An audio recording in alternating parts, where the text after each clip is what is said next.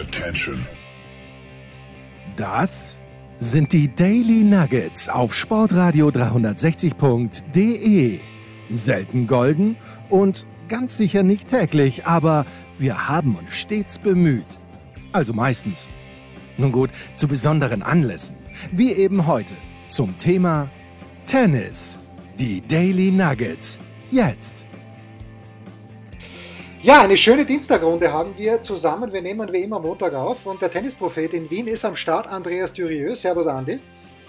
Servus, lieber Jens und Servus, lieber Olli. Ich freue mich ja sehr, dass wir ein Triumvirat diesmal sind. Ja, Ja, wunderbar, wunderbar. Oliver Fassnacht, seit längerer Zeit mal wieder dabei, weil der Junge ja immer in der Nacht durchgearbeitet hat in Guadalajara. Grüß dich, Oliver. Ja, grüß dich und äh, liebe Grüße nach Wien. Ich freue mich auch auf unsere Runde sehr. Ja, wir wollen natürlich auch zurückschauen auf die Frauen, aber ganz, ganz frisch in Erinnerung an diesen Montag ist, denke ich, doch der bärenstarke Auftritt von äh, Nicolas Mahü und Pierre Hugerbert und auch der von Alexander Zverev. Ähm, Andi, ja, äh, Andi, wir haben letzte Woche gesprochen, da hat ja der ORF vermeldet, Zverev gewinnt äh, ATP Finals zum zweiten Mal nach dem Match gegen Berrettini. Jetzt hat er es wirklich gewonnen. Was hat dich überrascht, mein lieber Tennisprophet in Wien? Naja, dass die Meldung richtig war, rückblickend, kann man mal sagen. Es war also doch kein schwerer Fehler. Ne? Das war, das war also ein, ein, ein naja, wie sagt man, ein, ein riskanter journalistischer Haarwolle. Aber um jetzt ein bisschen, um jetzt ein bisschen sozusagen äh, den Ernst der Sache zu beleuchten und, und, und in, die, naja, in die Bewunderung überzugehen, muss ich sagen, also es war ganz fantastisch von dem Herrn Zverev. Und äh, was mich sehr beeindruckt hat am meisten wahrscheinlich, ist natürlich im Nachhinein gesehen immer diese, diese mentale Geschichte. Ähm, es war übrigens eine Parallele zu 2018, da hat er auch verloren. Äh, zuerst gegen den Djokovic und dann ihn im Finale geschlagen. Vielleicht hat er sich ja dessen besonnen, weil diesmal war es ja so mit dem Medvedev. Wobei das Spiel zu gewinnen gewesen war, finde ich, also dieses, dieses Vorrundenspiel. Aber umso besser hat er es dann eben im Finale gemacht. Und da muss man sagen, also ähm, wenn es bislang hieß, ja, der Russe ist halt konstanter von den beiden, also das sehe ich so nicht. Der Zwerg ist kompost in einer Art und Weise in allen Belangen, wo ich sagen muss, also wirklich Hut ab. Und ich glaube, ähm, einen Aspekt, den, der mir noch aufgefallen ist, ich glaube, dass in diesem Ganzen, in dieser Kon äh, Konstellation, wo man ja immer nach außen ging, den Trainer, den Trainer, den Trainer, dass das jetzt wirklich gegessen ist. Und ich glaube, dass der Herr Bruder da dahingehend eine ganz wichtige strategische Rolle spielt. Das lasse ich jetzt gleich einmal auch als Frage stehen, ob ihr das auch so seht. Das ist wieder elegant, wie man ihn kennt, gell? Meine Güte. Gebe ich gleich weiter an dich, Oliver, bitte.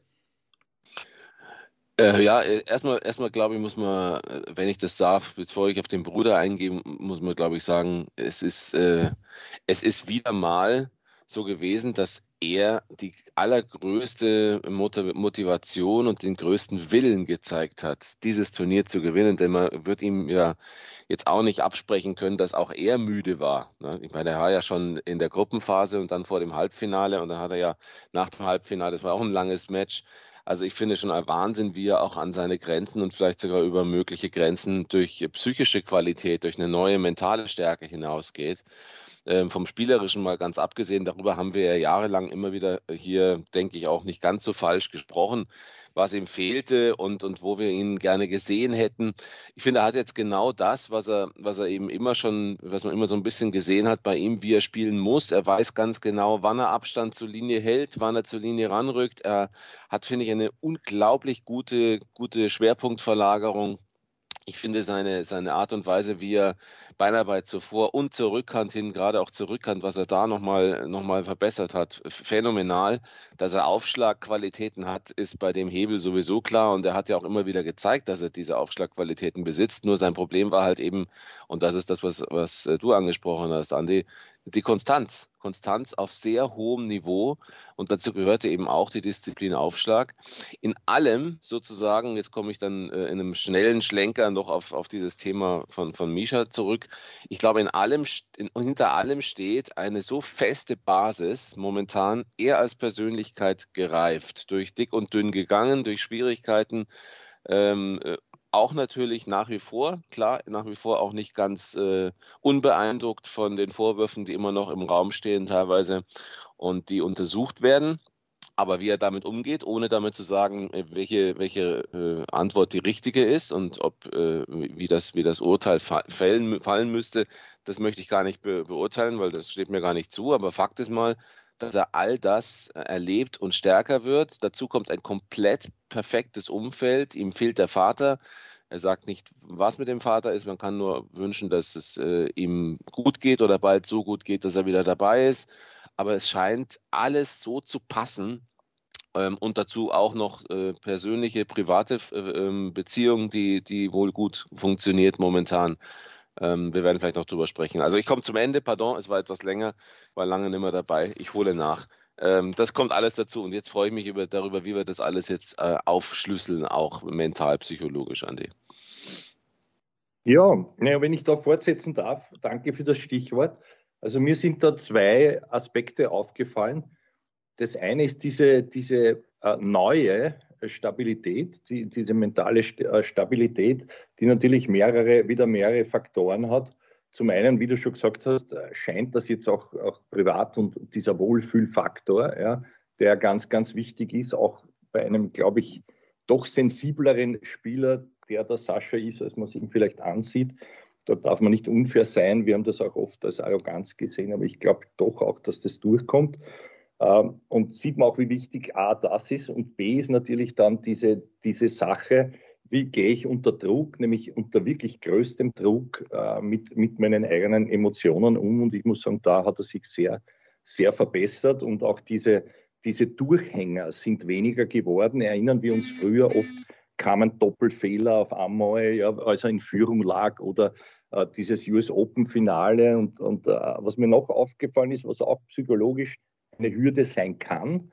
Ich sage jetzt einmal für den US Open-Sieger, für den äh, mhm. vorletzten, äh, da, da war es ja, ja sozusagen ein Schuss ins Knie, wenn man das so sagen will, und dann ab, abgesehen von der Verletzung. Aber es kamen nicht die doch logisch zu erwartenden weiteren Erfolge und, und, und eine Steigerung, ein, ein sichtbarer Level nach oben. Beim Herrn Zverev habe ich das Gefühl, dass diese jetzt erst recht Mentalität, nämlich so etwas darf mir nie wieder passieren, da eben etwas Positives ausgelöst hat, nämlich auch sozusagen den, den Success als Stufe zu nehmen für den nächsten Success mhm. und, sich auch, und sich auch jetzt schon dort zu sehen. Und das finde ich überhaupt nicht arrogant. Und jetzt natürlich als klares Ziel zu nehmen, passt auf, Burschen, ich gehe auf die Nummer eins los. Und das sage ich auch der ganzen Welt. Ja, es ist halt äh, das, das, ähm, das Selbstverständnis, das inzwischen äh, erlangt wurde durch Siege. Das ist ja der alte, das, ist ja eigentlich der Klassiker. Erfolge machen stark, aber eben, wie du gerade gesagt hast, ähm, eben Erfolge machen stark, aber äh, man bleibt nur stark, wenn der Erfolg richtig bewertet wird und wenn daraus das Richtige an, an Schlüssen gezogen wird und natürlich auch in den Niederlagen. Und äh, Zverev weil du sagtest, dieses arrogant. Also als arrogant in dem Sinn hätte ich ihn jetzt nie so gesehen. Ich glaube, die Unsicherheit dürfte jedem, der ein bisschen feinfühlig ist, äh, ist uns ja auch aufgefallen sein. Ähm, er hat natürlich aus Schutz zum Teil so reagiert. Äh, trotzdem hatte er natürlich auch eine schwierige Zeit, in der er auch oftmals, wie ich finde, falsch beraten wurde. Ähm, aber auch da ist er durch. Er hat auch diese ganzen Fehler, die er gemacht hat und die wir alle auch kritisiert haben, und auch zu Recht kritisiert haben, denn das gehört auch dazu, wenn man in der äh, Öffentlichkeit steht und diese Außenwirkung, siehe äh, von mir aus Adria, Adria Cup äh, äh etc., Monte Carlo ohne Maske, feiern, wenn andere äh, runterfahren und so. Alles hat er, glaube ich, ganz, ganz gut für sich auch über, bewältigt und wahrscheinlich, und dann sind wir sicherlich dann beim, beim, Thema, beim Thema seines Bruders, eben auch sich erklären lassen, was da vielleicht, warum die Kritik entstanden ist. Ich glaube, dass die ganzen Dinge, die die intern besprechen und wie sie miteinander intern umgehen, glücklicherweise nach außen keine so große Rolle spielen. Aber ich glaube, der Einfluss ist, wie du sagst, Andi, massiv ähm, vom Mischa. Der Einfluss, ihm auch Dinge vom Leib zu halten, eben jetzt in diesem, in diesem Team, in diesem Vertrauensteam, in diesem ganz inneren Zirkel einen der Innersten haben zu können, der sich tatsächlich um die Geschäfte kümmert, die nicht immer zu seinen Gunsten gelaufen sind und eben Menschen nicht mit reinzulassen, die auch für seine, seine Wirkung in der Öffentlichkeit, für sein Image zuständig sind, Marktmanager äh, etc., sondern wirklich nur noch die, nur noch Vertrauensleute um sich zu haben. Im Grunde genommen ähnlich wie bei Djokovic, der ja im Übrigen auch, wenn wir diesen Schlenker mal fahren, Andi, äh, als es bei ihm privat große Probleme gab und es war ja Trennung und Mehrfachtrennung stand ja im Raum und es waren ja noch ganz andere Dinge, die da schwierig waren, da hat er ja auch seine mit schwächste Zeit gehabt eigentlich in den letzten Jahren. Da musste man sich ja auch sehr um ihn sorgen, mal von Gurus abgesehen, die natürlich auch ein Ausdruck von Unsicherheit und von Verwirrtheit waren. Er war packbar, er war, man konnte ihn fangen sozusagen. Ja, was lernen wir daraus? Warum in die Ferne schweifen, wenn das Gute liegt so nah? Ne? Um, ein, um ein altes äh, Sprichwort ja. zu zitieren. Ich würde jetzt gern den Jens, der uns ja eingeladen hat, auch zu Wort kommen lassen. Vielleicht noch abschließend zu diesem Thema. Na, ich möchte nur abschließend, ich, äh, ich glaube, Anne, du hast es ganz kurz angerissen, sagen, dass mir bei Zverev natürlich auch imponiert hat. Er hat vor dem Finale in Wien schon gesagt, okay, er spielt jetzt gegen den TFO, der TFO nimmt das Publikum mit und der TFO reagiert natürlich auf Emotionen seines Gegners und deshalb zeige ich ihm keine. Und das hat mich halt auch jetzt fasziniert an diesem Samstag und Sonntag bei Zverev, so gut es gelaufen ist und auch wenn es schlecht gelaufen ist, der hat ganz, ganz wenig Emotionen gezeigt, sogar nach dem Sieg. Ja, da ist er nicht niedergebrochen, macht er wahrscheinlich sowieso nicht, weil er nicht der Typ dafür ist. Aber da gab es vielleicht ein oder zwei kurze Come-ons, aber ansonsten war das so wahnsinnig konzentriert und so wenig Emotionen. Da, also Respekt, abgesehen natürlich von der spielerischen Leistung, die gigantisch war. Also vor allen Dingen das Djokovic-Match, das war, der Djokovic hat ja, hat ja aufs Tempo gedrückt und das war dem ja. Zverev wurscht. Der hat so, so gut dagegen gehalten. Das war gigantisch gut. Oliver. Von beiden super, ne? Ja, also, ja. Muss man wirklich ja. sagen. Deswegen auch die Worte von. Ich meine, es, man, du siehst einfach, dass er, dass er, dass er in Übereinstimmung mit allem ist, was dazugehört, ein, ein top erfolgreicher Spieler zu werden und größte Ziele zu erreichen. Es kann immer noch immer mal wieder Rückschläge geben, äh, aber die gibt es bei jedem. Und ich glaube, er ist da jetzt deutlich gefestigter. Und ich, also bei ihm denke ich, ist wirklich es wird ja immer gerne so äh, von Journalistinnen und Journalisten dieses Wer will es mehr äh, gesagt. Ich bin überhaupt kein Freund davon, die, zu sagen, wer wollte, wer wollte es mehr. Aber wer hat mehr dafür getan, um das, was er wollte, zu erreichen? Das ist meine, mein Ansatz. Und das ist eindeutig Zverev bei diesem Turnier gewesen. Amen, sage ich an dieser Stelle. Äh, Oder noch, so. Ja, nee, nee, ne, das ist ja tatsächlich so. Und äh, bei Zverev, äh, gut, vielleicht ist er manchmal unpünktlich zum Training gekommen früher, aber offenbar, wenn er dann trainiert, dann trainiert er ordentlich, weil äh, so wie der am Zahnfleisch in Paris wirklich dahergekommen ist und dann diese Wiederauferstehung nach der einen Woche Pause, das war schon sehr, sehr beeindruckend. Andi, äh, zum Einzel vielleicht noch ein, zwei Worte. Irgendjemand andere, wo du sagst, ja, das Match von Sinner gegen Medvedev war herausragend. Da hatte ich den Eindruck, Medvedev im dritten Satz äh, ist, hat das Publikum so genervt, dass er es eigentlich wegschmeißen wollte und eigentlich nur mehr erste Aufschläge serviert hat. Auch wenn es der zweite Aufschlag war, dann hat er es trotzdem gewonnen. Aber irgendeine Beobachtung noch, Andi, die du mit uns teilen möchtest, vielleicht von den Finals? Äh, natürlich hat es mir leid getan für Italien, wenn man schon sozusagen diesen kleinen Heimvorteil hatte, dass der Sinner erst spät, zu spät in dieses Turnier kam und das dann leider für ihn nicht mehr positiv ausging. Auch nicht in diesem von dir angesprochenen Match gegen Medvedev hätte mich auch gefreut wenn er da angeschrieben hätte, aber was, was nutzt Hetivari? Das, das, äh, das, das ganze Reglement ist halt, wie es ist. Ähm, ja, was natürlich schade war, nicht für den Herrn Nori, aber für alle anderen, dass dann natürlich solche Dinge passieren, dass man da auf die, die Ersatzleute zurückgreifen muss und die dann eigentlich nichts mehr also in, in ihrem ersten Antreten auch jeweils, äh, der, Nori, ich weiß nicht, ob der überfordert war, das kann man nicht sagen, aber, aber ich, also mir wäre nicht abgegangen, hätte er nicht gespielt, um jetzt da einmal unfair zu sein vielleicht, aber also, der Gesamteindruck für mich ist, ist, ist ein seltsamer, wir haben es letztes Mal schon gesagt, ähm, da, jetzt sage ich es noch einmal, damit der Oliver auch, auch weiß, was da gemeint war, also die, diese Stimmung, irgendwie, da war das Turnier noch jung, aber es war so wie eine, eine, eine Zwangskopie äh, von, von London. Also da war mir zu mhm. wenig italienischer Esprit, um, um jetzt den französischen Ausdruck zu verwenden und, und zu wenig äh, urbanes Italienisches rundherum. Vielleicht war das vorgegeben, wir wissen es nicht. Aber die gesamte Geschichte, für mich war in London das alles spannungsgeladener irgendwie vom Publikum her fast, fast heiliger, wenn ich jetzt mhm. wenn ich jetzt, ich weiß nicht, was ich, wie ich das sagen soll, aber das doch dieser, dieser abschließende Höhepunkt, dieser Gral der Allerbesten, die da wirklich sind, das kam dort mehr heraus. Vielleicht, vielleicht ging's, täusche ich mich, vielleicht ist es auch nur, dass natürlich jetzt äh, der Djokovic der letzte ganz, ganz große Hecht in diesem Karpfenteich war oder, oder in diesem Teich der Hechte, wie, wie immer man will. Aber ich, ich, bin nicht wirklich nicht dabei. geworden. Ja, auch nicht.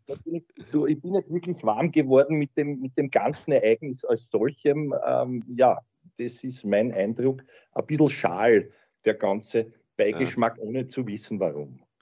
Ja, ich meine, es ist natürlich schon so, äh, du, du hast es gesagt, ja, so Nadal ist nicht dabei, Federer ist nicht dabei und nach wie vor darf man jetzt auch nicht verkennen, also dass, dass, dass diese Namen wichtig sind, immer noch. Und sie sind ja so wichtig, dass sich mehr Menschen manchmal mit Federers Aussagen in, in der, in der äh, in, seiner, in, seiner, in seiner Pause, in, in seinem Nichtspielen momentan äh, beschäftigen, als mit denen von weiß ich nicht, zum Beispiel eben Nori und auch Hurkacz, das sind alles äh, tolle Spieler, ja, das mag ja alles, also Nori hätte ich nie im Leben gedacht, dass der jemals auch nur als Ersatzspieler bei irgendeinem ATP-Final würde spielen können, aber okay.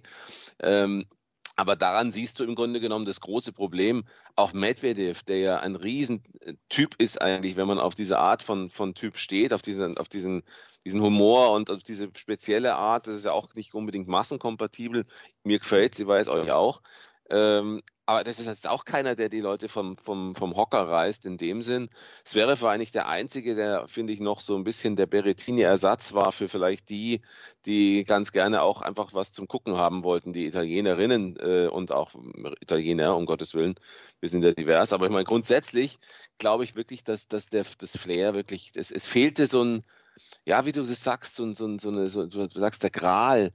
Ich war völlig überrascht. Ich habe jetzt nicht so viel von Anfang an gesehen, sondern immer nur Ausschnitte, weil ich ja selber auch äh, schlafen musste, sozusagen. Ich war total überrascht, dass auch im Finale, das habe ich dann schon mitbekommen, da habe ich relativ leise gedreht, was anderes nebenbei geguckt ähm, und es ist gar nicht aufgefallen, dass da ein Finale ist. Während in London war es ja doch so, man konnte das leise drehen und es war trotzdem eine Riesenstimmung, die rüberkam. Ich hatte auch den Eindruck, dass Turin nicht geschaffen war für diese Größe des Turniers irgendwie. Es war, glaube ich, in, bei den äh, Next Gen war das anders, weil auch die Zielgruppe eine andere war vielleicht und der ganze Rahmen anders. Ich war auch eher ein bisschen enttäuscht, muss ich zugeben, ja. ja. Wie ist es dir gegangen, Jens? Naja, also ich, ich glaube ja, wer Rafael Nadal schon mal live gesehen hat. Und natürlich, Federer hat überall seine Anhänger, aber ich möchte es noch mehr an Nadal fast äh, festmachen. Ich glaube, wir gehen alle, und ich ja auch, mit dem Begriff Legende, und das sind alle drei Legenden. Und wenn halt nur noch eine Legende am Start ist, der letzte Mohikaner, der letzte Hecht, wer auch immer, mit Djokovic, aber wenn Nadal aufs Feld reinkommt, egal wo, und ist es beim Münchner Sportverein, beim Münchner Sportclub, der strahlt eine Energie aus, die braucht man bei so einem Turnier. Und wenn es nicht Nadal ist, dann vielleicht jemand wie Del Potro. Und solche Spieler, die kann man sich halt nicht, nicht schnitzen. Ja, äh, und jetzt muss man natürlich überlegen, ja, also wenn die Saison normal läuft, dann ist Nadal natürlich dabei, dann ist vielleicht auch Team dabei. Jetzt ist der Dominik jetzt auch nicht jemand, der, wo die Leute extra Eintrittstickets kaufen, wahrscheinlich, außer in Österreich. Aber es ist halt doch ein Name, ja, und der auch, äh, der, der, der zweimal im Finale gestanden ist, die letzten beiden Jahre. Und mir hat halt jemand wie, wie Nadal auch gefehlt. Und das, was der Andi auch gesagt hat, im Grunde genommen ist es halt London in klein, alles in dunkelblau gehüllt. Eine Katastrophe für die, für die Fotografen, weil die alle Einzelspieler auch in blau angezogen waren. Ja, ich, ich habe, ich hab, ich hab, glaube ich, keinen Ballwechsel versäumt, aber wie man neudeutsch so schön sagt, abgeholt hat mich dieses Turnier auch nicht. Ja, und dann sagst du aber, ja, hm? haben wir uns einig. Andi? Ja. Sorry, ich wollte nur sagen, wir sind uns einig. Ja. Oliver. Ja. ja, aber dann sagst du eben genau, dass der letzte war Djokovic und jeder von uns weiß, wie in der Öffentlichkeit wie Djokovic gesehen wird. Und das waren jetzt keine verrückten Djokovic-Fangruppen in, der, in, in Turin. Also auch die Anfeuerung für ihn hat mir ein bisschen, hat mir eindeutig gefehlt und mich sehr gewundert, weil normalerweise er ja überall diese Gruppe von, von seinen Fans mhm. auch hat und die auch sehr laut sein können.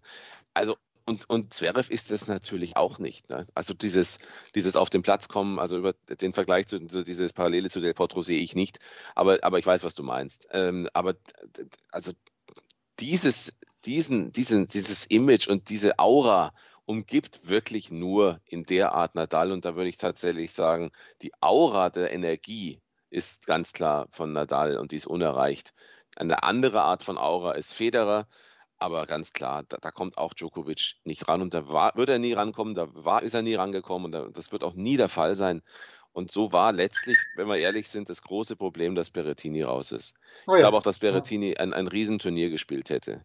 Der wäre wirklich der gewesen, der hätte diese Fans wirklich mobilisieren können. Aber schau den Sinner, das ist ja auch keiner, hinter dem jetzt äh, die Italiener stehen und auf dem Boden liegen vor, vor Tränen, weil er ihnen äh, ein, ein, ein, Armband gibt oder sowas. Also es wäre Berrettini gewesen und damit ist diese Veranstaltung, glaube ich, von Anfang an mit diesem, mit diesem Aus einfach abgekippt. Es, äh, es war nicht mehr zu retten im Grunde genommen. Zverev hat es noch versucht zu retten, auch durch seine Siegerreden, durch sein, sein Auftreten, durch seine Fairness, durch seinen Stil, ähm, in den er gezeigt hat, durch sein Tennis, aber war in dem Fall nicht mehr zu kriegen. Ja, und ich finde halt bei Berrettini, dem nehme ich jede Emotion ab, weil der ist ein emotionaler Typ. Und wenn ich dann Sinner sehe, äh, und ich mag den Sinner, so ist es ein wirklich, aber das ist halt ein komplett relaxter Typ, äh, der äh, wirklich äh, unschönes Wort geerdet ist, aber dass der nach jedem zweiten Punkt sich selbst die Faust gibt, das fand ich ein kleines bisschen unauthentisch. Aber vielleicht wird er so, der Janik in Zukunft. Wir pausieren mal ganz kurz. Was gibt es Neues? Wer wird wem in die Parade fahren? Wir blicken in die Glaskugel. Ja, es geht weiter mit Oliver Fasnacht und mit Andreas Dürieu. Endlich sind wir mal wieder zu dritt. Und Andi, ich möchte schon noch ein Wort verlieren. Ich weiß nicht, wie viel du gesehen hast, aber ich habe begeisternde Doppel gesehen. Also vor allen Dingen mein neuer Lieblingsspiel im Doppel. Ich liebe die beiden Franzosen, die es auch gewonnen haben, Herbert und Mahü. Aber irgendwie vom, vom Typus her ist Rajiv Ram eigentlich mein neuer Lieblingsdoppelspieler, weil er ausschaut wie ein entfernter Bekannter von mir. Und eigentlich, äh, wenn man den irgendwo so beim Einkaufen sieht, wahrscheinlich im Schlapperlook, denkt man sich, Alter, mach ein bisschen Sport. Und dann ist das ein Gigant am Netz. Er hat im Halbfinale ich habe die Statistik nicht mehr. Ich habe es bei, bei Tennis TV gesehen, oder Sky hat den Originalkommentar gehabt. Ich glaube, der hat zwei Sätze lang äh, alle ersten Aufschläge getroffen. Es war irgendwas 26 oder 36. Aber dieser Doppelwettbewerb, es gab ja Zeiten, Andi, wir sprachen letzte Woche drüber, wo nur auf dem Einzelfeld gespielt wurde, ATP fand Doppel ganz woanders. Trotzdem werden die zu stiefmütterlich behandelt oder ist das Doppel halt einfach das, was es ist, dass halt nur die Hälfte der Halle voll ist, die aber trotzdem geilen Sport geboten bekommen.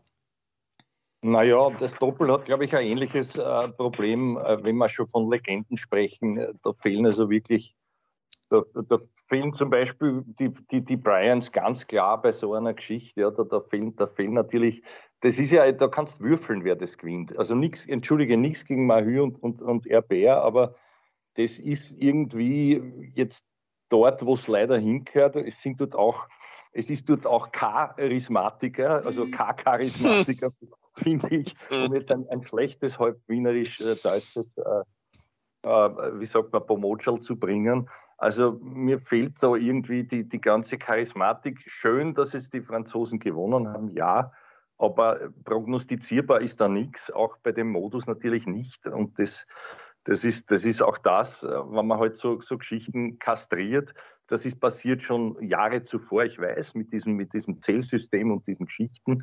Aber, aber das kommt mir vor, so wie man jetzt noch vom Davis Cup spricht und ich kann diesen Begriff noch immer nicht in den Mund nehmen, weil ich mir denke, furchtbar, was man da umgebracht hat an, an Tradition ja, und an, an, an, also das ist, das ist für mich, ich, ich weiß nicht, weißt du, man kann auch würfeln, wenn man schaut, wie viel ist dort im Match-Tiebreak entschieden worden, das heißt ja Match-Tiebreak und nicht Champions-Tiebreak. Also das, das sind alles Dinge für mich, da, da weiß ich nicht, ob man irgendwie, also deine Frage ist für mich zu beantworten mit, naja, dem Doppel ist so nicht wirklich zu helfen, glaube ich, auch, auch aus marketingtechnischer äh, Mediensicht nicht wirklich. Vielleicht bin ich zu ungerecht, zu hart, aber ich glaube nicht. Oliver, du hast beim Davis Cup genickt. Wie sieht deine Einschätzung zum Doppelwettbewerb aus? Ich habe vom Doppel, also da würde ich jetzt lügen, ich habe vom Doppel keinen Punkt gesehen in diesem okay. ganzen Turnier. Ja. Ähm, das Doppel ist, ist sowieso so ein, so ein extra Thema nochmal, aber gut, wenn du dir da jetzt, wenn man, wenn wir jetzt über, über das Problem der Stimmung beim Einzel sprechen und da immerhin noch ein paar Namen haben, die auch für äh, sozusagen massenkompatibel sind, obwohl es sind, was, was die, das Schillernde, was den Strahlwert angeht, eigentlich wirklich nur vom Namen her Djokovic und, äh, und klar vom Tennis und vielleicht der eine oder andere wird es wissen, da in Turin, aber ich hatte nicht den Eindruck, dass das ein großes Fachpublikum war. Ähm, war es dann noch irgendwie, klar, es wäre äh, Medvedev, alle anderen verblassen im Grunde genommen. Ja, wer soll denn da einen einzigen Doppelspieler kennen? Ja, das ist ja hm. ähm, das nächste Problem. Und also Kravitz, äh, Tikau, sind, das sind alles für uns, das sind schöne Kombinationen. Ähm, Herbert Mahü sowieso ist ja auch nicht, nicht neu, dass die gutes Tennis spielen können und, und Murray Suarez, aber damit lockst du ja niemanden von, also zum Tennis in dem Sinn. Und ähm, wie man mit, mit Doppel umgeht, das war ja, denke ich, auch ein K.O.-System, äh, ein Round Robin, oder? Was ja, ja genau das gleiche, genau das gleiche wie im Einzel. Ja. ja, gut, aber das ist natürlich, ich weiß es nicht, ob es bei den Herren in den letzten Jahren häufiger, ich glaube schon, dass es eigentlich jetzt die letzten Jahre immer Round Robin war. Aber wenn du zum Beispiel, da kommen wir ja noch dazu, die Damen siehst, die jetzt erst zum zweiten Mal in den 2000er Jahren überhaupt ein Round Robin spielen durften und nicht nach einem Match nach Hause fahren, nach einem Match Tiebreak, dann siehst du, wie das, wie es behandelt wurde bisher. Und äh, damit hat das Doppel ein Riesenproblem. Und klar, die Bryans fehlen. Aber ich glaube, da in Turin wäre nichts zu retten gewesen. Deswegen, ich finde, ich denke, man, das ist einfach der falsche Ort. Und es waren, es ist ja auch nicht absehbar, dass der Nadal nächstes Jahr dann antreten würde. Es ist nicht absehbar, dass Federer so wieder zurückkommt. Also wir kommen ja in eine Situation an die, und, und Jens, wo kommen wir hin? Also wie entwickelt sich das Ganze? Das haben wir doch jetzt, glaube ich, ganz gut gesehen bei diesem Turnier, oder? Also Federer, Federer können wir ausschließen. Federer wird nie mehr bei ATP-Finals spielen. Das, ja. äh, und, und Nadal, vielleicht hat er diesen großen Traum noch. Ja, ja, vielleicht hat er diesen großen Traum noch, weil er es nie gewonnen hat. Aber ich glaube auch, dass der Rafa wird, wird seine Kräfte auf das konzentrieren, auf Turniere, die er gewinnen kann, wie die French Open und vielleicht die US Open. Aber ansonsten sehe das ich. Das könnte reichen, ne? Ja. Das könnte reichen, ja, wenn, warum er, wenn nicht, er wirklich. Ja? Es könnte, es könnte, so, könnte reichen, hat ja auch damals äh, für, bei den Damen für Osaka gereicht, die ganz großen Turniere zu gewinnen und danach äh, nicht unbedingt Top-Leistungen im Jahr zu bringen. Hat gereicht, um Nummer eins der Welt zu werden beispielsweise oder eben auch dann rein theoretisch sich zu, zu qualifizieren. Aber es ist ja nun die Zukunft des Tennis. Letztlich haben wir bei diesem Turnier schon mal ansatzweise gesehen. Rublev wird nie ein anderer sein, als er ist. Äh, Sinner wird nie in die Rolle schlüpfen, dass er Italien begeistert äh, egal wie das Tennis ist, aber darum geht es ja immer. Und ich kann nur hoffen, dass man darauf nicht reagiert mit Regeländerungen. Weil ich bin kein Fan von den Regeln bei der Next Gen gewesen, zum Beispiel. Sowas brauche ich überhaupt nicht. Das hätte auch dem Turnier im Übrigen nicht weitergeholfen. Ich weiß nicht, wie ihr das seht.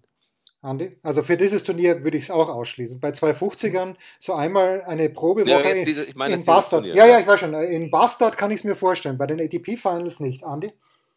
Ja, eh nicht. Das, das hat dann zu viel äh, Show-Charakter. Das passt zu diesen jungen Spielern dazu. Okay, von mir aus kann man das so machen, aber, aber auch, auch da, das könnte man durchaus auch normal ausspielen, glaube ich. Also ich bin da, da bin ich auch Traditionalist und ich glaube, das, da geht es uns allen ähnlich, dass man da, dass man das uns ersparen soll. Also noch solche neuen oder jungen Formate mit diesem, mit diesem, immer mit dem Deckmantel des, des der unbedingten Urbanität und man braucht da jetzt neue Sachen und weiß ich was. Also das ist so eine Art Zwangsbeglückung, wie ich sie gar nicht will. Übrigens auch äh, weltpolitisch nicht. Gut, dann lasset uns, apropos weltpolitisch, ja, ja, lasset uns weltpolitisch nach Südamerika, nach Mittelamerika fliegen. schon ab. Ja, ja, nach, nach Mittelamerika fliegen, äh, wo äh, das Publikum und ich glaube auch alle Tennisfans, Oliver, tatsächlich abgeholt wurden. Als ich gehört habe, Guadalajara, Höhenlage, äh, wusste ich nichts damit anzufangen, hatte keine, keine Ahnung, wie begeistert die mexikanischen Tennisfans, vor allen Dingen in den Night Sessions sein werden, aber es dünkt mich, als ob die WTA mit dieser Entscheidung, und sei sie aus der Not geboren, sehr, sehr viel richtig gemacht hat, oder? Ihr wisst, entschuldige, ihr wisst, ich bin ein alter Unterbrecher und Unsympathler. Ich stelle eine Frage hinein und zwar möchte ich zunächst den Jens bitten, diesen Austragungsort noch einmal auszusprechen und dann den Oliver, ob es korrekt war. Ah. Nein, also ich, in der alten Tradition von Sigi Bergmann sage ich natürlich Guadalajara. Ich weiß nicht, ob es stimmt, aber Guadalajara hat Siege Bergmann bei der WM 1986 in seiner Anmoderation immer gesagt. Und seitdem ist mir Guadalajara im Hinterkopf geblieben. Oliver, was ja, sagst du? Also Oliver, Oliver, jetzt zücke deinen, deinen Sombrero und ich zücke meinen Sombrero und sage ja. Äh, Guadalajara. Also das letzte A ist eher ein bisschen verschluckt. Das geht im Tequila unter.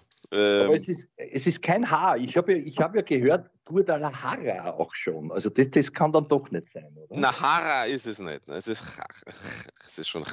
Es ist aber noch viel einfacher, wenn man einfach sagt, wo es wirklich stattgefunden hat, nämlich im Vorort in Zapopan. Okay, das gut, kann jeder sagen. Einfach, ja. Okay, dann ist einfach.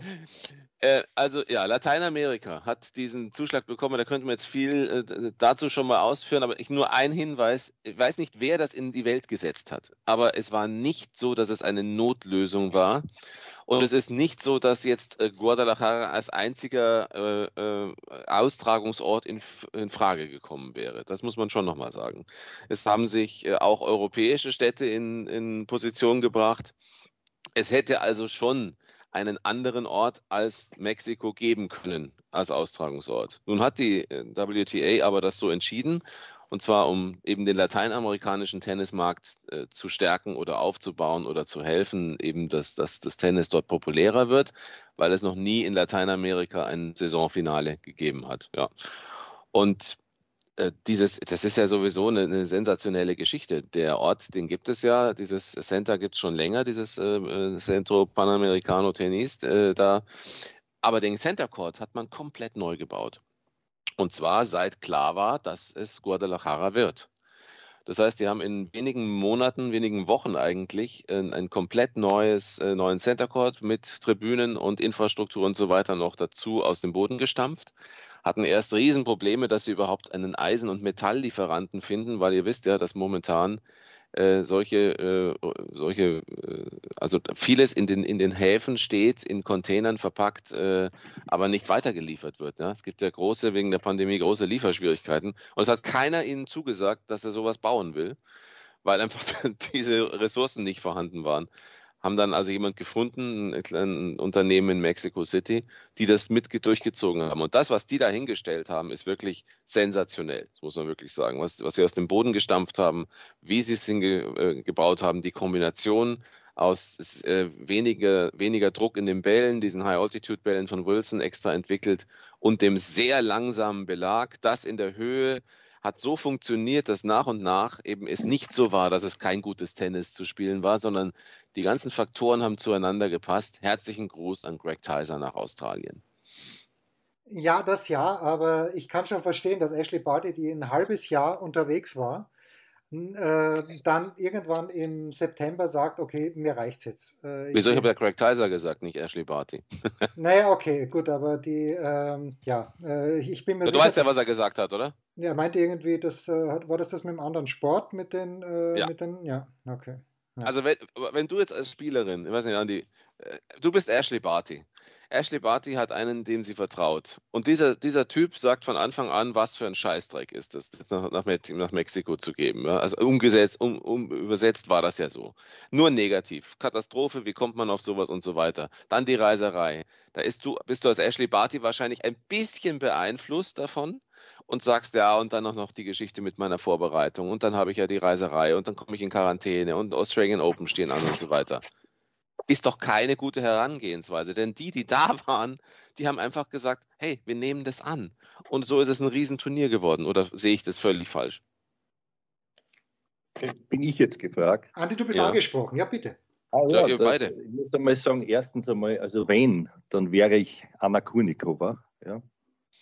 Ja, du kannst ja kein Wunsch, ist ja keine Wunschgeschichte, ne? Dass du nicht Ashley Marty sein willst, ist mir schon klar. Ich, ich wäre dann, wär dann natürlich verheiratet mit Herrn Iglesias. Das muss ich nur, also deshalb. nur überlegen, ob das doch. Nein, eben nicht. eben nicht. Ob das jetzt so gescheit war von mir. Aber um das jetzt ernsthaft zu sehen, äh, ich, ich, weiß nicht. Das, das ist mir doch sehr viel äh, Hypothetisches und, und äh, sagen wir, es ist, wie es ist, ja nicht mitgespielt und aus. Also mehr, mehr habe ich dazu nicht zu sagen. Äh, was, was ich mir gedacht habe, natürlich gibt es keine Vergleichswerte, weil das dort alles neu ist und, und war. Aber äh, wo ich mich jetzt entblöße und bis auf die Knochen blamiere, wenn ich es nicht eh schon habe im Laufe der Sendung, wird es jetzt stattfinden. Ich habe dauernd nachdenken müssen, wo war denn dieses Masters unter Anführungszeichen der Damen bis jetzt? Ich habe keine Ahnung. Ich schätze irgendwo da so Emirate oder dort so in der Gegend. Also in Shenzhen. Das war, die letzten beiden Austragungen war es in, äh, in Shenzhen. Also letztes Jahr es, hat es ja nicht stattgefunden, mhm. davor war es in China. Äh, und dort, ja. wo es von der Stimmung her vergleichbar war, Oliver, korrigiere mich bitte, aber ich glaube, in Istanbul ist das überragend angekommen, die, die paar Mal, die also, es dort stattgefunden hat. Shenzhen war die erste Austragung 2019. Ah ja, genau. der erste. Davor war es Singapur. Ähm, und Doha war eine Katastrophe. Das war wirklich unter Ausschluss der Öffentlichkeit teilweise. Also war auch das letzte Freiluft, war Doha. Und äh, Istanbul war der Knaller. Muss man wirklich sagen. Istanbul waren, war, aber auch da haben wir natürlich auch noch ganz andere Namen gehabt. Deswegen ist es ja so sensationell, wie das jetzt in Guadalajara war. Und äh, auch die Day Sessions waren äh, von Tag zu Tag besser besucht. Und das wirklich das Erstaunliche war wirklich, wie, wie kenntnisreich. Also das war wirklich ein Publikum, die haben zum einen Riesenstimmung gemacht, hatten ihre Lieblinge, aber keine Feindinnen. Es wurde fast immer extrem fair auch applaudiert für die, die man vielleicht nicht im Herzen getragen hat. Und sie haben alle ein so gutes Gefühl für gutes Tennis gehabt, die, viele, viele Zuschauer. Und so entsteht dann eben eine, eine, in dieser Art dann eben so eine, so eine Stimmung, die natürlich dann abends, das war teilweise wie Fußballstadion, ja, haben auch die Spielerinnen gesagt, dass sie überhaupt nicht geglaubt haben, was da gerade abläuft. Ja. Sabalenka ist gefeiert worden wie nirgendwo auf der Welt wahrscheinlich je zuvor. Äh, Muguruza sowieso, aber das war schon, also war schon toll. Also ähm, das hat einen schon beeindruckt, weil so viel Stimmung haben wir jetzt auch nicht immer. Ne? Ja, und ja. Was, was mich natürlich beeindruckt hat, ist, dass das Turnier an einem Mittwoch geändert hat. Das äh, war zumindest bemerkenswert, dass äh, die, die, das Turnier von, was war es, ist es von Mittwoch bis Mittwoch oder Dienstag bis Mittwoch gegangen? Ja, jedenfalls. Mittwoch bis Mittwoch. Ja, jedenfalls. Aber mal was Neues, warum nicht? Ja, gut, Weltpolitik wollen wir außen vor lassen. Da denke ich, äh, wir machen eine ganz, ganz äh, kurze Pause und dann küren wir noch unsere Mitarbeiter oder Mitarbeiterinnen der Woche. Ein Fallrückzieher von der Mittellinie? Ein Skiflug über einen Viertelkilometer? Oder einfach nur ein sauber zubereitetes Abendessen? Unser Mitarbeiter, unsere Mitarbeiterin, unser Darling der Woche. Ja, schön, schön, dass ich das jetzt angekündigt habe, weil natürlich trifft sowohl Oliver Fasnacht als auch Andreas Durieux komplett unvorbereitet, das auch in dieser Woche. Immer. Der, der oder die Mitarbeiter der Woche ähm, gekürt werden. Ähm, ja, mit wem, mit wem fangen wir an? Andi, magst du, du, du hast wieder den, den ersten Schuss frei, es sei denn, du musst das noch ein bisschen ist, überlegen. Das ist aber sehr lieb, danke. Ja. Nein, nein, ich muss nicht überlegen. Ich glaube, ich, glaub, ich habe wem. Und wenn ich der Erste bin, dann brauche ich ja auch nur den einen. Stimmt. Aber, aber ich möchte, weil du gesagt hast, wir küren die Mitarbeiterin, das ist natürlich richtig, aber ich glaube, wir haben auch eine Pflicht, nämlich das Sportliche noch einmal ganz kurz anzureißen. Äh, von dieser zumindest Finalkonstellation, wo ich ja nicht so weit weg war mit dem Konterweight-Tipp. Aber es hat die Frau Muguruza für mich doch überraschend dann gewonnen. Äh, ja, wie sieht das der Oliver, der damit am meisten befasst war? Den Gesamtverlauf und die Siegerin.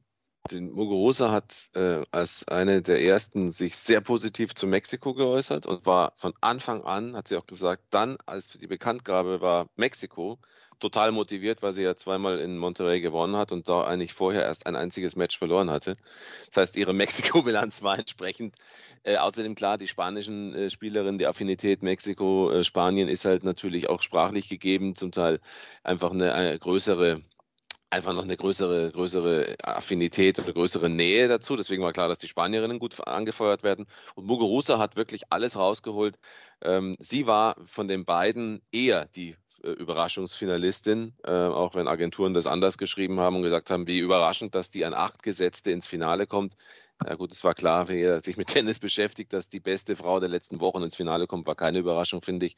Und ähm, Muguruza hat wirklich einfach alles nochmal gezeigt. Zu ihr kann ich nur sagen, wenn die so weitermacht, sie ist mental auch viel stärker als je zuvor. Ich glaube, sie ist mental besser als auch zu ihren Zeiten der beiden Grand Slam-Titel. Sie hat die beste Aufstellung jetzt für sich gefunden, die äh, sehr toxische On-Off-Geschichte und, und Trainingssituation mit Sumik, der auch erfolgreich war mit ihr, ist vorbei. Sie hat endlich ihre Ruhe gefunden für sich selbst, entwickelt sich, ist äh, nicht mehr eine, die nach einem Rückschlag irgendwie die nächsten sechs Spiele verliert. Also sie hat eine sehr gute Chance jetzt als Drei der Welt. Zum ersten Mal seit 2017 ein Jahr abgeschlossen. Im Übrigen nächstes Jahr auch wieder eine Rolle zu spielen, glaube ich, ja. Und Konterweit Konterweit Badosa ähm, und äh, wer war noch? Die dritte. Und Zakari, das waren meine drei auf dem Zettel fürs Finale. Und ähm, äh, Konterweit hat, so wie Andi auch gesagt hat, jetzt äh, geschafft. Äh, ist für mich im Übrigen die Mitarbeiterin der Woche und deswegen bin ich damit jetzt schon fertig und kann komplett übergeben. Das hast du gut gemacht, ja, das hast du gut gemacht. Ich habe auch kurz überlegt, äh, aus, aus, dem Damenkreis jemanden zu nehmen. Ich mache das aber nicht, sondern ich, ich, ich mache zwei Herren oder one and a half, beziehungsweise mehr mache ich also von dem erwähnten Doppel, aus, auch aus Altersgründen, die, die Allzeitgröße im Doppel. Vielleicht nicht charismatisch, aber doch auch einer, der sich das mehr als verdient hat, nämlich nicht der Herr, Herr Bär, sondern sein Partner.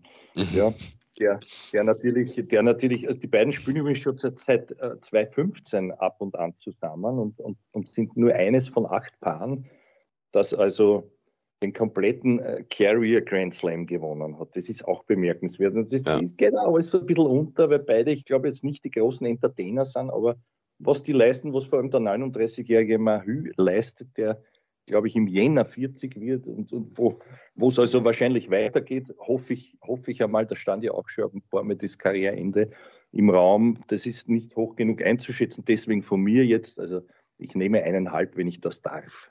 Jens, ist das korrekt? Mahü und ein halber Herr Bär der Woche. Ja, also Herr Bär hat, äh, hat er da bei der Siegerin gesagt, er hofft, dass er noch viele Jahre gemeinsam mit dem Nikola spielen wird, woraufhin der Mahü boah, gesagt hat, viele Jahre. Alter, ich bin nächstes Jahr 40 beruhigen wir uns erstmal.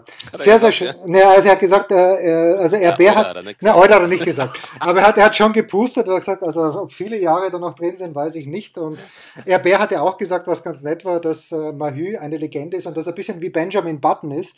Je älter er wird, umso jünger wird er eigentlich. Also er entwickelt sich eigentlich jetzt wieder in Richtung Ende 20 hin. Ja, gut. diese Pit-Geschichte. Ja, genau. Die, ich ich, ich habe es nicht gesehen, äh, weil es mich schon von der Story her äh, massiv ja. gelangweilt hat. Ja, aber, aber ich habe hab mir es nicht angeschaut, aber ich, aber ich weiß, worum es geht. Ja, gut, ich muss Alexander Zverev nehmen, weil ich wirklich ganz, ganz schwer, und ich möchte ihn auch nehmen, weil ich ganz, ganz schwer beeindruckt war. Und das möchte ich auch noch sagen, äh, Alexander Zverev hat danach am Sonntag natürlich bester Laune seine Pressekonferenz gegeben. Und als es vorbei war, also es gibt ja immer einen englischen, einen deutschen Teil und einen deutschen Teil, sagt er dort dann, äh, und wirklich völlig ohne Not, sagt er, okay, bevor es jetzt hier vorbei ist, das Jahr, möchte er sich mal bei allen, äh, bei allen Journalisten für die Zusammenarbeit bedanken, in guten und in schlechten Zeiten. Und das fand ich nett, ja, muss man nicht machen. Ist auch das erste Mal, dass ich das in dieser Form gehört habe bei den ATP Finals und das, ja, er wäre auch so mein Mitarbeiter der Woche geworden, aber ich finde, das rundet es noch ab. Darf ich, darf ich trotzdem eins sagen, ja, weil wir das ja, ja alle äh, auch äh, 17. Jahr in Folge Nadal in den Top 10. Einmal, ja, jetzt mehr als Jimmy Connors. Auch wenn er nicht mitgespielt hat. Für mich einer wirklich, das ist wirklich tragisch, dass er nicht dabei war. Ähm, wir, wir, kennen ja unsere Freude über Nadal. Ähm, also das muss man schon auch nochmal würdigen. Ja. ja. Also 17. Jahr in Folge Top 10. Wir müssen nicht darüber sprechen, äh, dass das Wahnsinn ist. Und ich hoffe wirklich sehr, dass er irgendwie noch eine Rolle, eine schöne Rolle spielen kann im nächsten Jahr wieder. Weil ohne Nadal ist die Tour nix. Ein zweites bevor, Armen. Bevor jetzt natürlich die große Verabschiedung kommt, mache ich, was Gottschalk hat, das und verlängere. Völlig unnötig. Sehr gut. Mit einer, mit einer Frage. Wir könnten auch eine Wette abschließen. Ich glaube, was steht immer zum Einsatz, Jens? Almdudler und Mozart? Ein, eine halbe angerissene Almdudler-Dose, ja. Boah. Okay. Und eine aufgerissene Mozartkugel. Ja, genau. Eine angeknabberte Mozartkugel. Ja, genau. Ich mag eh kein Marzipan. Könnt ihr selber essen. Ein, ein, echter Aufriss. Ein echter Aufriss, kann man sagen. Der Aufreißer. Aber meine Frage lautet, ob, wenn wir uns nächstes Jahr, was ich alle hoffe, bester Gesundheit erfreuen, genau zum selben Zeitpunkt, wird dann Djokovic noch Nummer eins der Welt sein? Hoho. Ich glaube nicht. Ich glaube, dass es Djokovic machen wird wie der späte Pete Sampras, dem es dann ja auch nur noch darum gegangen ist, äh, Roy Emerson zu überholen. Und ich glaube, der Djokovic wird sich, hat er heuer schon ganz wenig Tausender gespielt. Ich glaube, der wird sich noch mehr zurücknehmen, wird zwei Grand Slam Turniere gewinnen. Aber ich glaube, in, in, 365 Tagen, wenn wir uns wieder hören sollten, oder 366 Tagen, wird Alexander Zverev die Nummer 1 der Welt sein. Zwei, also, ja, 2000. Nein, was sagt der Oliver? Auch nein. 2715 Punkte hat Zverev Rückstand momentan. Auf ja, Djokovic. macht er nichts, macht er nichts. Ähm, ja, macht er nichts. Äh, sagen wir mal so. Dann, also viel darf dann aber Djokovic bei den Grand Slam Turnieren nicht erreichen, ne? Also, ja, also, ja, aber Zverev muss halt eins gewinnen und ich glaube, er wird eins gewinnen. Ich glaube, dass er Paris gewinnen wird zum Beispiel. Ich setze jetzt mal dagegen tatsächlich ähm, und sage, dass Djokovic weiter die Nummer 1 sein wird. Andi. Weil ich du, glaube ja. noch nicht, dass es vorbei ist für ihn. Nein, nein, nein. Ich glaube es einfach nicht und ich glaube auch nicht, dass er. Ich glaube, es könnte nochmal eine große Motivation sein für ihn, den Ansturm von Medvedev und Zverev und vielleicht auch Tsitsipas, aber nur in, in Maßen, äh, nochmals irgendwie dagegen äh, anzukommen, ein Jahr. Es könnte vielleicht nochmal eine Motivation sein für ihn.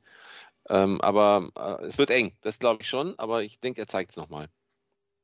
Andi. Ja, ja, ich bin gefühlsmäßig eher beim Oliver, also ich würde auch sagen, ja. Es gibt ja nur Ja oder Nein, also werden wir schauen, äh, wer jetzt dann recht gehabt haben wird. Aber ich glaube, ich glaube, angesichts der Tatsache, dass diese ganz großen Turniere ja was ganz Eigenes sind mit dieser Best of Five-Geschichte über zwei Wochen, da sehe ich jetzt äh, zwar den Medvedev eher schon dabei als den Zverev, will ihm nicht Unrecht tun, aber, aber der hat sich doch sichtlich leichter getan, wenn es nur auf Best of Three ging in seinem ganzen Leben bis jetzt. Da fehlt nur ein Step oder fehlte vielleicht, ich weiß es nicht. Äh, aber ich sage ganz einfach, ich glaube auch eher, dass der Djokovic das noch einmal machen wird. Werden wir sehen. Wir schauen es uns aber, an. Ja, aber es wäre wird auf jeden Fall ähm, das ganz große Ziel, ein Grand Slam Turnier zu gewinnen. Das wird sein erstes, sein, sein nächstes großes Ziel sein. Und wenn er das so konzentriert angeht, wie äh, häufig in diesem Jahr und zuletzt vor allen Dingen in den letzten Wochen und dann natürlich auch in Turin, traue ich ihm zu, dass er das schafft sogar. Ich glaube allerdings nicht in Paris. Irgendwie, ich weiß nicht warum, aber Paris denke ich nicht. Ähm, aber aber es, ich glaube schon, dass er, das, wenn er das Ziel erreichen will, ob er es dann schafft, das Grand Slam Turnier zu gewinnen, weiß ich nicht, aber es wird ihn in eine noch bessere Position bringen im nächsten Jahr. Glaube ich schon. Wenn allerdings ja, Nadal zurückkehrt, wird es schwerer. Ne? Wenn der in guter Form zurückkehrt, dürfen wir auch nicht vergessen, sind die Titel nicht mehr so leicht. Und auch Team ist ja noch nicht raus aus dem Ganzen. Ja. Ja, eine abschließende Frage an den Jens. Äh, es ist ja Tennis jetzt noch nicht vorbei. Wir werden alle gespannt die Challenger-Turniere verfolgen. Überhaupt äh, wegen unseres Herrn Rühne, ist der jetzt schon Top 100 oder noch nicht? Er ja. spielt die Woche in Bari übrigens. Ja, er hat in Po, ist er im Halbfinale ausgeschieden. Er ist im Moment die Nummer 103 oder 104 der ATP-Weltrangliste, was ein Jammer ist, weil im Race ist er nämlich, glaube ich, bei 60 und das äh, zeigt die ganze Absurdität dieser eingefrorenen Punkte. Das ist eine massive Sauerei, weil es eben wirklich auch ins Geld geht für jemanden wie zum Beispiel Rühne, der heuer exzellent gespielt hat. Okay, er hat viele Wildcards bekommen, aber jetzt ist er auf der Challenger Tour, reißt ein Turnier nach dem anderen runter und wäre im Race 60, wäre also sicher bei den Australian Open dabei. Und jetzt muss er darauf hoffen, dass ein paar Leute nicht hinfahren, dass er fix im Hauptbewerb ist. Also das ist Wahnsinn. Aber darüber und mehr. Habt ihr was verpasst? Euer Herr Rühne, seid ihr, seid ihr im Management oder seid ihr ja, eingestiegen wir, wir, oder habt wir, ihr, seid ihr Finanziers? Ja, genau. Ja, alles. Wir sind alles. Äh, Jens und ich teilen uns das. Es ist ja. aber noch ein Pressesprecher frei, also wenn du einsteigst. Ja, okay. Ah, ja. Und, und der Coach Lars Christensen, den habt ihr auch rausgeworfen, oder? oder ja, noch nicht, noch nicht. Der macht einen guten Job. Ne? Gut, darüber, darüber dann demnächst mehr. Danke, Burschen. Das waren die Daily Nuggets auf Sportradio 360.de. Ihr wollt uns unterstützen? Prächtige Idee! Einfach eine Mail an steilpass at sportradio 360.de schicken und ihr bekommt alle Infos. Und versäumt nicht die Big Show. Jeden Donnerstag neu.